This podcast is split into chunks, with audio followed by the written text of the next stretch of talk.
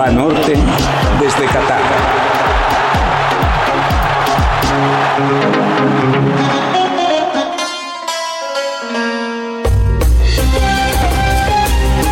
Estados Unidos empezó como se esperaba. No dejó respirar al rival. A los dos minutos, Christian Pulisic, erigido en el gallo de la CONCACAF, porque ahora sí todos debamos al Team USA, mandó un disparo que cimbró al portero Nopper de Países Bajos. Buen comienzo. La manera en que se le fue encima a los neerlandeses correspondía a lo pensado, hasta que llegó el minuto 10. Entonces, la naranja mecánica que había tenido los engranes tiesos hizo saber lo que sabe, jugar como orquesta. Una salida rápida desde su cancha, encontró los espacios y la cadencia justos para que tras varios toques de perder intención muy a la holandesa, Dumfries centrara a Memphis, que venía totalmente descuidado en la marca, para anotar el primero del partido. Muy buen gol. Para Estados Unidos, recibir ese tanto fue como si le sacaran una muela sin anestesia. Quedó dolorido, entumecido, sin sentir el golpe hasta que enfriara un poco, hasta que empezó a despertar. Y Países Bajos, representante de un país que le ganó espacios al mar y también al fútbol, ahora se dedicó a cerrarlos con acierto. Tardó Estados Unidos media hora en reaccionar.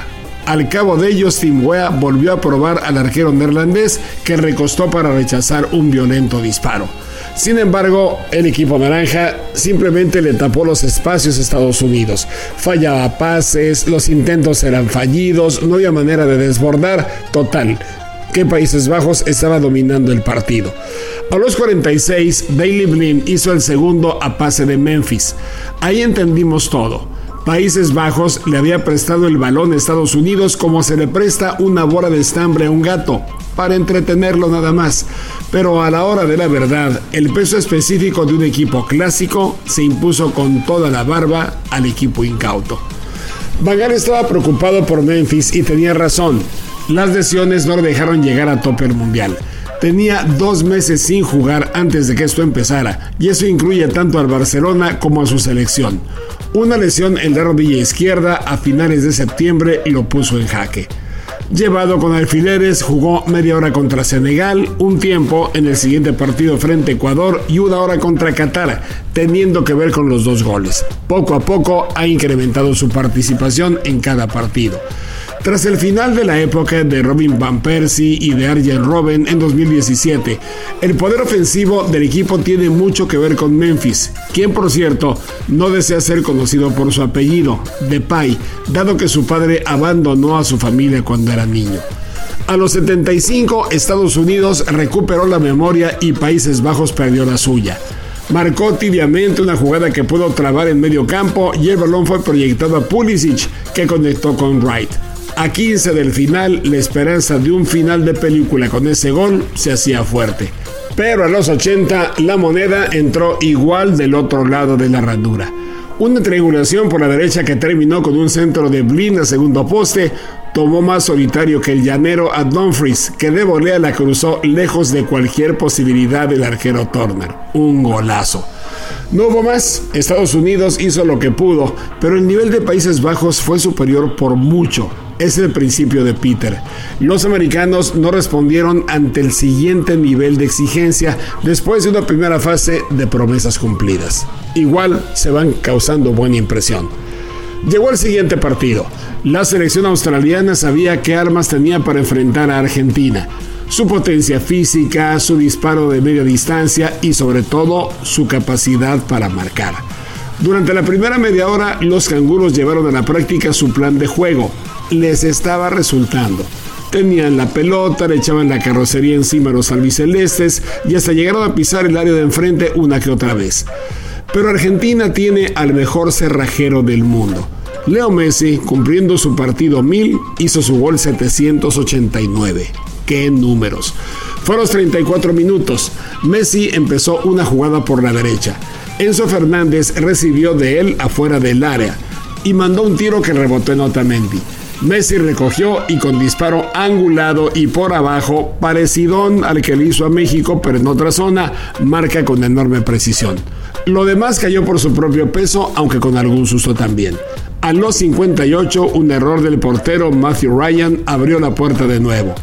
Ante la presión de De Paul, la defensa le regresó el balón y el portero no quiso salir jugando. Se le hizo tarde y se le apareció Julián Álvarez que le quitó la pelota y la envió suavemente al arco vacío. En el último cuarto de hora, ya con el 2 a 0, aflojó Argentina. En un disparo lejano que pegó en Enzo Fernández, el déjà vu de la sorpresa se hizo presente. Con esos minutos de descontrol, la albiceleste recibió otros dos ataques que le erizaron los cabellos. Lisandro Martínez en uno de ellos se jugó la vida en una barrida para arrebatarle el balón a un delantero. Y Dibu Martínez, el portero, ganó un mano a mano ya en tiempo de reposición. Era el gol del empate. Argentina terminó sufriendo demasiado. Australia fue voluntariosa, pero no le alcanzó para más. Países Bajos y Argentina reeditarán el viernes a la una de la tarde la final del Mundial de Argentina 78 y una rivalidad alimentada por más recientes capítulos mundialistas. Ese Argentina-Países Bajos promete ser un agarrón. Otras historias.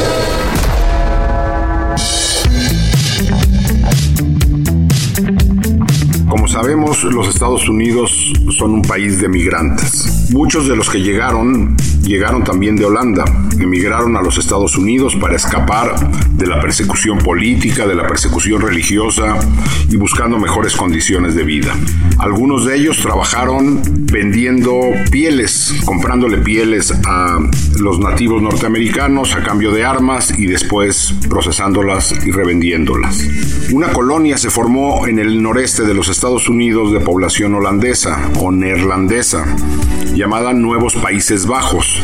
Fue una provincia grande, mucho más grande que el territorio de los Países Bajos en el noreste de los Estados Unidos a principios del siglo XVII.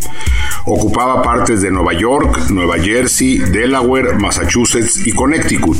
A finales de ese siglo, del siglo XVII, esta colonia pasó a ser parte de la colonia inglesa. Más de 9.000 neerlandeses, gente de los Países Bajos, vivían en esa región. Particularmente en 1626, un grupo de neerlandeses emigrados a los Estados Unidos, a lo que después sería los Estados Unidos, llegaron a la isla de Manhattan para fundar una colonia. Cuenta una leyenda, un mito, una historia que compraron a los indígenas, a los nativos norteamericanos, por 25 dólares la isla de Manhattan. Ahí se fundó Nueva Ámsterdam, evidentemente hoy la gran ciudad de Nueva York. La migración de gente de los Países Bajos continuó. De hecho, hoy existe un pueblo en Iowa idéntico, con los mismos paisajes, la misma arquitectura de Holanda. Se trata de Pela, en Iowa, fundada en 1847 por 800 exiliados neerlandeses. No es de extrañar que en los Estados Unidos las distintas comunidades europeas y en, los, en las décadas recientes de América Latina hagan de ese país un crisol, el crisol de las naciones del mundo viviendo en los Estados Unidos. ¿Ya tienes en la mano tu tarjeta de crédito de selección nacional de Banorte? Te ofrece un montón de ventajas. Llévate, por ejemplo, la playera de la selección nacional utilizando tu tarjeta. Hay recompensas con artículos oficiales y experiencias inolvidables. Seis meses sin intereses en tus compras. Pídela ya, si es que no la tienes. Solicítala en tu sucursal, Banorte Móvil o banorte.com.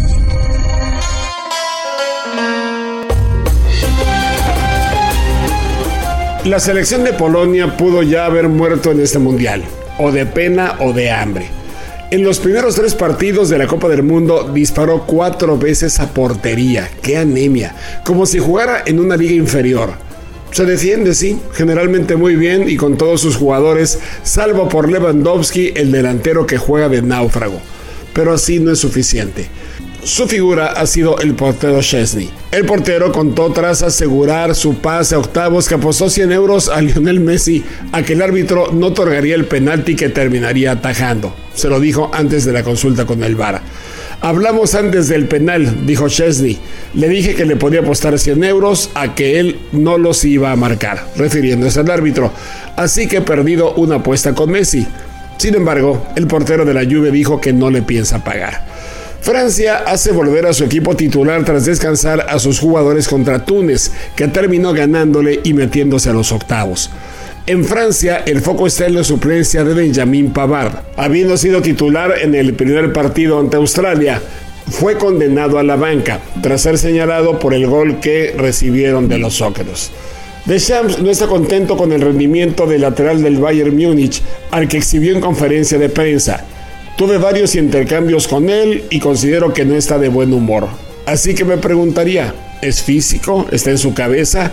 El primer partido no ayudó, por supuesto. Es por eso que tomé una decisión diferente. Y Deschamps es hombre de pocas palabras y muchas acciones.